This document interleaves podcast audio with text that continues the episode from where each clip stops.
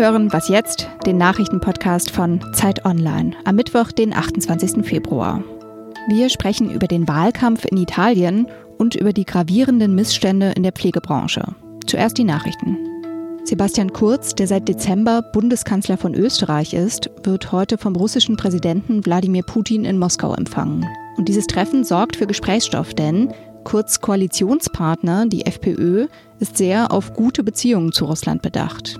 Im Jahr 2016 einigten sich FPÖ-Vertreter mit Putins Partei Geeintes Russland auf einen Fünfjahresvertrag. Darin sicherten sich die Parteien gegenseitige Unterstützung bei Wirtschaft, Handel und Investitionen zu.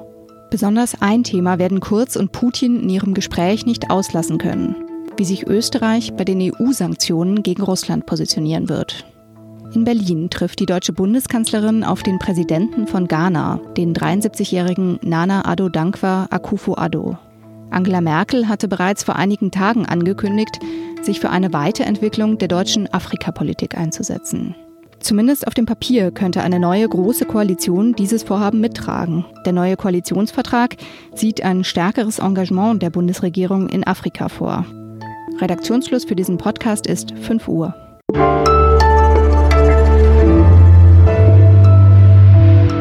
Ich bin Munja Maybock. Hallo. Am Sonntag wird in Italien ein neues Parlament und damit eine neue Regierung gewählt. Es war ein aufgeheizter Wahlkampf, vor allem nachdem Anfang Februar ein Rechtsextremer in der Stadt Macerata sechs afrikanische Migranten angeschossen hatte. Der Täter ist ein ehemaliger Politiker der Lega Nord, einer der rechtspopulistischen Parteien in Italien. Ich spreche darüber mit Steffen Dobbert, Redakteur für Außenpolitik bei Zeit Online. Hallo Steffen. Hallo Monja. Steffen, du beobachtest ja den Wahlkampf und bist immer wieder vor Ort. Rückt Italien jetzt gerade nach rechts? Also in Italien erleben wir gerade eine extreme Polarisierung der Gesellschaft. Ähm, das spitzt sich jetzt in den Wahlen zu. Italien hat natürlich im Vergleich zu anderen EU-Staaten viel mehr Flüchtlinge aufnehmen müssen, weil es im Süden Europas liegt. Das hat auch zu Problemen geführt, auch zu teilweise extremen Ereignissen, was du angesprochen hast, dieser Vorfall in Macerata, wo ein Rechtspopulist wirklich gezielt auf dunkelhäutige Männer geschossen hat, sie getroffen hat, durch die Stadt gefahren ist.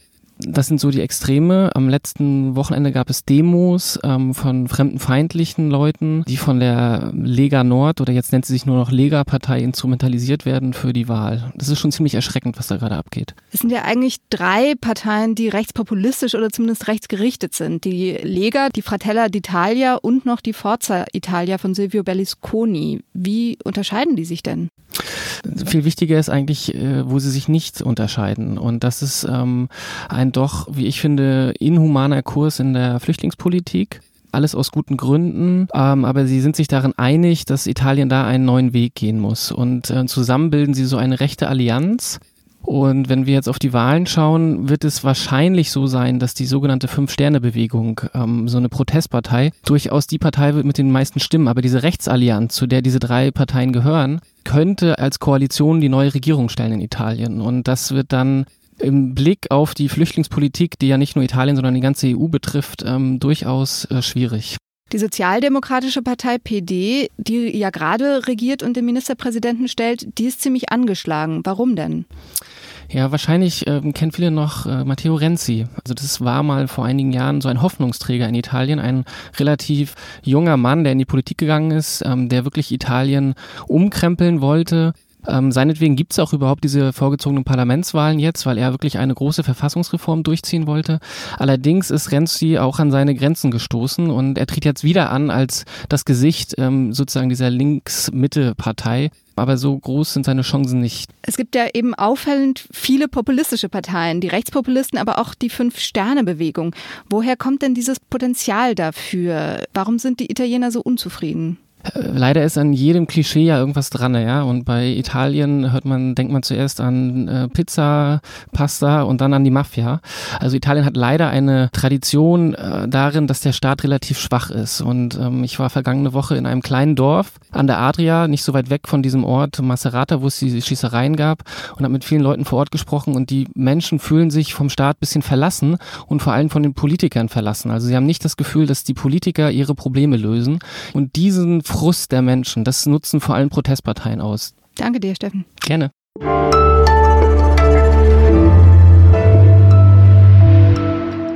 Und sonst so? Auf dem Nockerberg in München hält die Mama Bavaria am Abend ihre Rede zur Lage der Nation oder zumindest zur Lage im Freistaat. Beim traditionellen Starkbieranstich mit Singspiel, dem Derblecken, kriegen Politiker ihr Fett weg. Die Kabarettisten sind dabei selten zimperlich, aber gar nicht erwähnt zu werden, das ist wohl die härtere Strafe. Die trifft in diesem Jahr Martin Schulz, Ex-SPD-Chef, Ex-Hoffnungsträger und Ex-beinahe Außenminister. Tragende Rollen spielen dagegen der scheidende und der zukünftige bayerische Ministerpräsident. Man darf gespannt sein, wer am Ende mehr zu lachen hat. Heimat Horst Seehofer oder sein ehrgeiziger Nachfolger Markus Söder, auch bekannt als Wadelbeißer.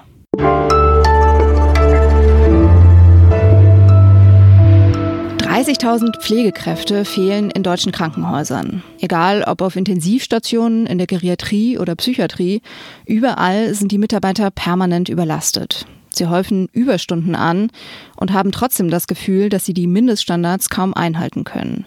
Zeit Online hat zusammen mit dem Fernsehmagazin Report Mainz knapp 3000 Pflegerinnen und Pfleger in ganz Deutschland zu ihrer Arbeit befragt. Darüber spreche ich jetzt mit Kai Biermann, Redakteur im Investigativressort von Zeit Online. Hallo Kai. Hallo. Was haben die Pflegekräfte euch denn berichtet? Erschreckendes eigentlich, wenn man diese Botschaften liest, die sie in unserer Umfrage hinterlassen haben, dann bekommt man sehr, sehr schnell den Eindruck, dass da eine ganze Berufsgruppe gezielt ausgebeutet und überlastet wird. Das heißt, die arbeiten zu viel und sind zu schlecht bezahlt. Ja, zu schlecht bezahlt in erster Linie arbeiten sie zu viel und sind zu wenige, um die immer dichter werdende Arbeit zu erledigen, die da vor ihnen steht. Und noch dazu arbeiten sie halt in einem Bereich, wo man nicht einfach sagen kann, ich lasse es. Ne? Sie sollen sich ja um Menschen kümmern, um kranke Menschen, um hilflose Menschen und fühlen sich natürlich auch verantwortlich für diese Menschen und leiden auch sehr, auch das merkt man in der Umfrage, unter dieser enormen Verantwortung, der sie glauben, nicht gerecht werden zu können, weil man ihnen nicht die Möglichkeit gibt. Was müsste sich denn ändern? Ja, in erster Linie braucht es mehr Pflegekräfte, es braucht mehr Pflegende. Ähm, und zwar in allen Bereichen. Die Politik hat ja jetzt so einen Versuch formuliert und will so Mindestgrenzen festlegen, also dass auf bestimmten Stationen eine bestimmte Mindestanzahl von Pflegern pro Patient vorhanden sein muss. Aber die Frage ist natürlich, wie soll das erreicht werden? Weil irgendwo müssen die Leute ja herkommen. Und schon jetzt gibt es zu wenige. Es gibt sehr viele offene Stellen in der Pflege und zu wenige, die den Beruf ergreifen. Auch weil sie während der Ausbildung einfach abgeschreckt werden von den Arbeitsbedingungen. Im neuen Koalitionsvertrag, du hast es schon gesagt, da gibt es ja ein paar Vorschläge, also diese neuen Stellen, aber auch, dass die Krankenhäuser nicht nur Geld für die medizinischen Leistungen bekommen, sondern auch für die Pflege. Sind das denn jetzt die richtigen Maßnahmen? Na, es ist ein Versuch, das zu ändern, dass Pflege gezielt vergütet wird und äh, man sagt, okay, das Krankenhaus bekommt eine Pauschale für Behandlung und Patienten und ein Teil davon muss eben in die Pflege fließen. Was mich dabei interessiert, ist, wie soll das überprüft werden? Es ist nicht so leicht, das dann auch in jedem Krankenhaus nachzurechnen, damit dass es auch wirklich in die Pflege geflossen ist. Weil das Grundproblem ist ja eigentlich, wir haben ein Gesundheitssystem, was komplett finanziert ist durch unsere Beiträge. Und auch die Krankenhäuser, die Teil des Gesundheitssystems sind, sind komplett finanziert durch Beiträge.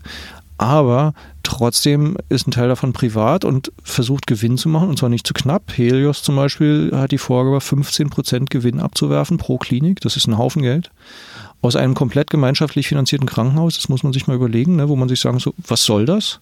Und dieser Trend oder dieser Druck äh, setzt sich auch fort auf städtische und auch auf kirchliche Kliniken, die dann auch sagen, wenn die das können, warum können wir das nicht? Warum können unsere Häuser nicht auch Gewinn machen?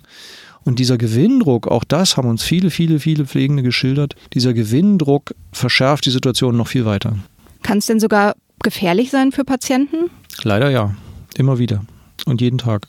Es ist gefährlich allein dadurch, dass die Pflegekräfte natürlich versuchen äh, zu sparen, wo immer es geht, damit sie ihren Job noch machen können, damit sie sich noch um die Leute sorgen können. Und das heißt zum Beispiel, dass sie die Hygiene vernachlässigen und das heißt, dass Infektionen, die ein Problem sind in Krankenhäusern, ein großes Problem, schlechter bekämpft werden, sich schneller ausbreiten, weil die Leute sich nicht ausreichend die Hände desinfizieren zum Beispiel, weil sie sich nicht ausreichend, weil sie es nicht schaffen, in einem Isolationszimmer sich immer aus- und anzuziehen, so wie sie es müssten und so wie die Vorschriften sind, weil dann schon wieder das nächste Zimmer klingelt und der nächste Patient in seiner Scheiße liegt. Vielen Dank, Kai. Gerne. Das war für heute unser Nachrichtenpodcast. Eine neue Folge gibt es dann morgen wieder. Bis dahin. Tschüss.